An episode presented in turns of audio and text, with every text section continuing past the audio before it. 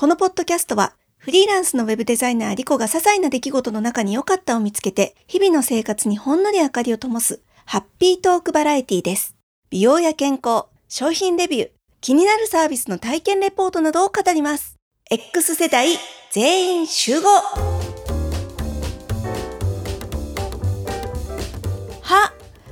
健康管理って皆さんどうされてます？私はですね今は3ヶ月に1回クリーニングに行きまして、まあ、その時に何か不具合があれば見ていただくみたいな流れをとっているんですがえーとですねそれこそ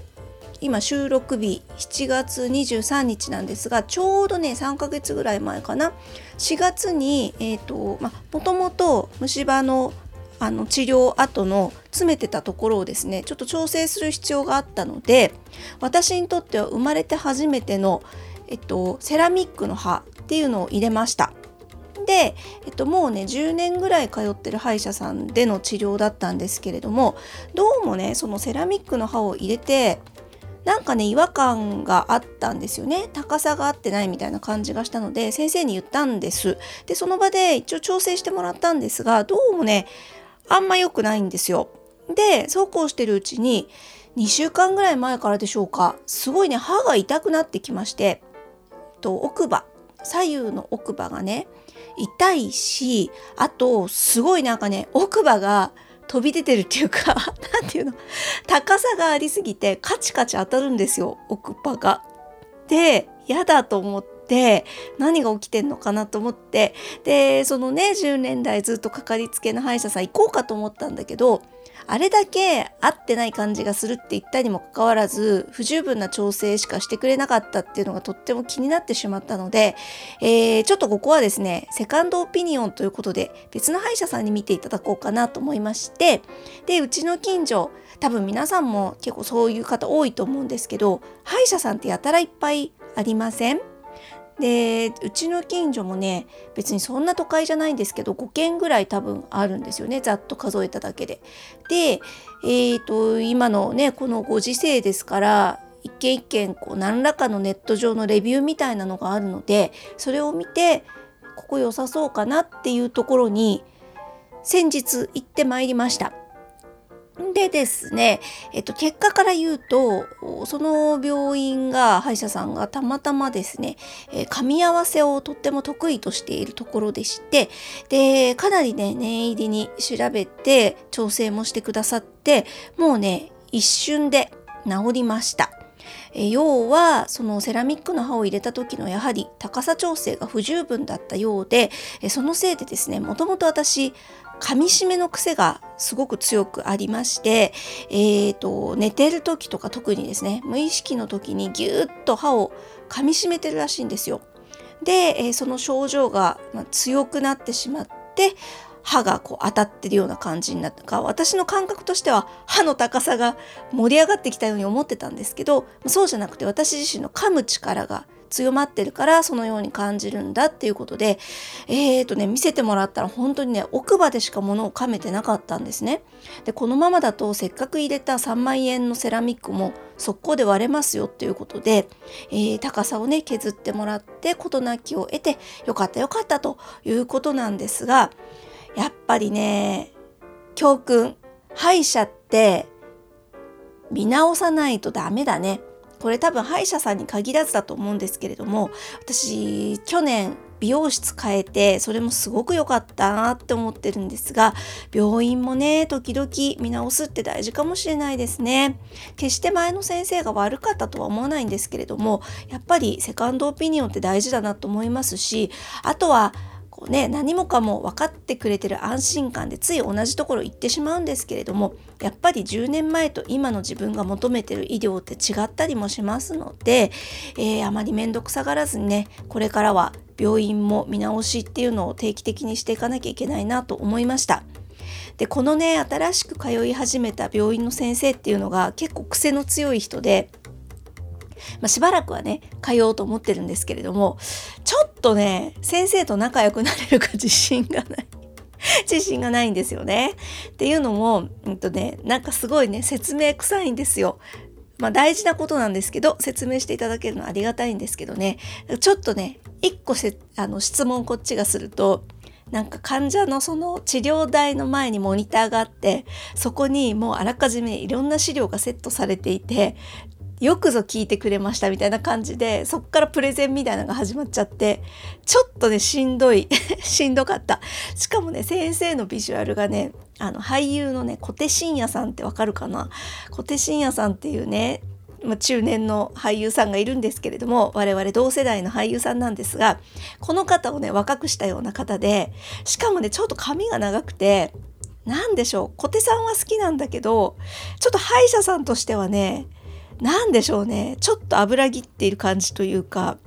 この人の手を口の中に入れられるのかうーんみたいなのが若干ある先生でしたね。まあちょっとあのその説教臭い感じと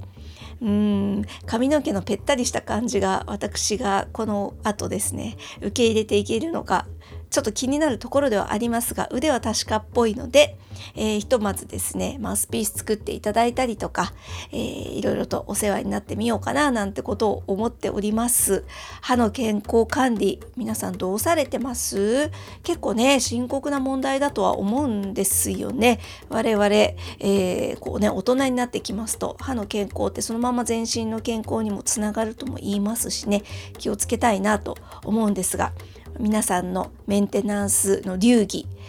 これぐらいの頻度で歯医者さん行ってるよとかあとはそれこそあのマウスピースもね私前回作ったのが4年前だったのかな。そうそう4年前です。なぜかというと前回のワールドカップの時にすごく奥歯が痛くなってなんだろうと思って病院に行ったら、えっと、寝てる間の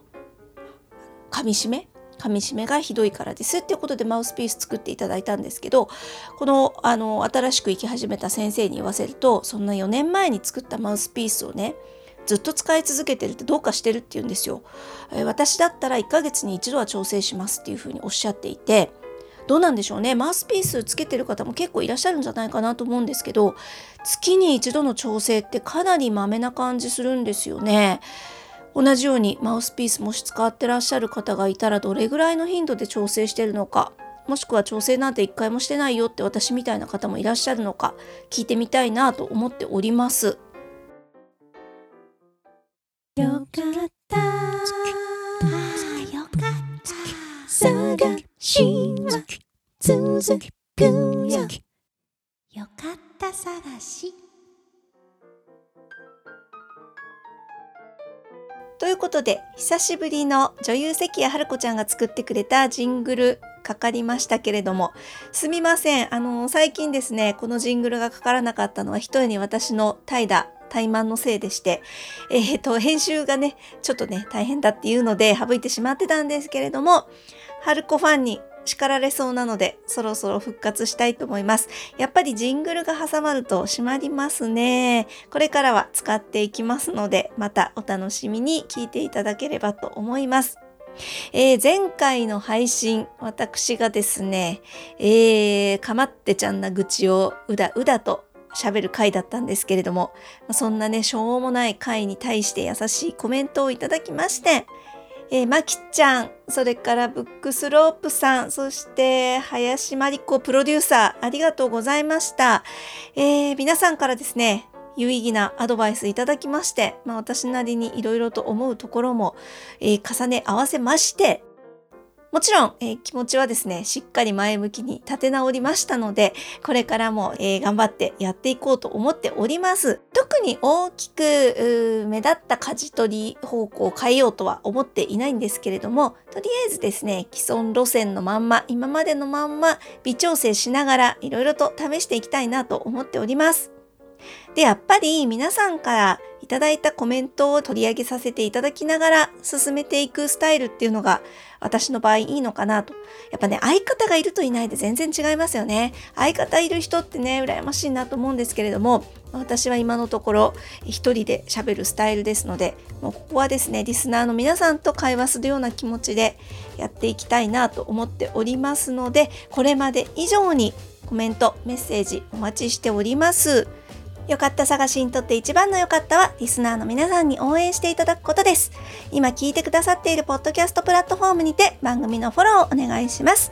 Apple Podcast でお聞きの方は、レビューを書いてもらえたらとってもとっても嬉しいです。今回の配信のテーマ、歯の健康管理についてでも、番組そのものについてでも、ご意見ご感想お待ちしております。Twitter は、ボイスアンダーバーリコ。公式サイト、よかった探し .com。こちらでもお待ちしております。では、また次にお耳にかかる時までごきげんよう。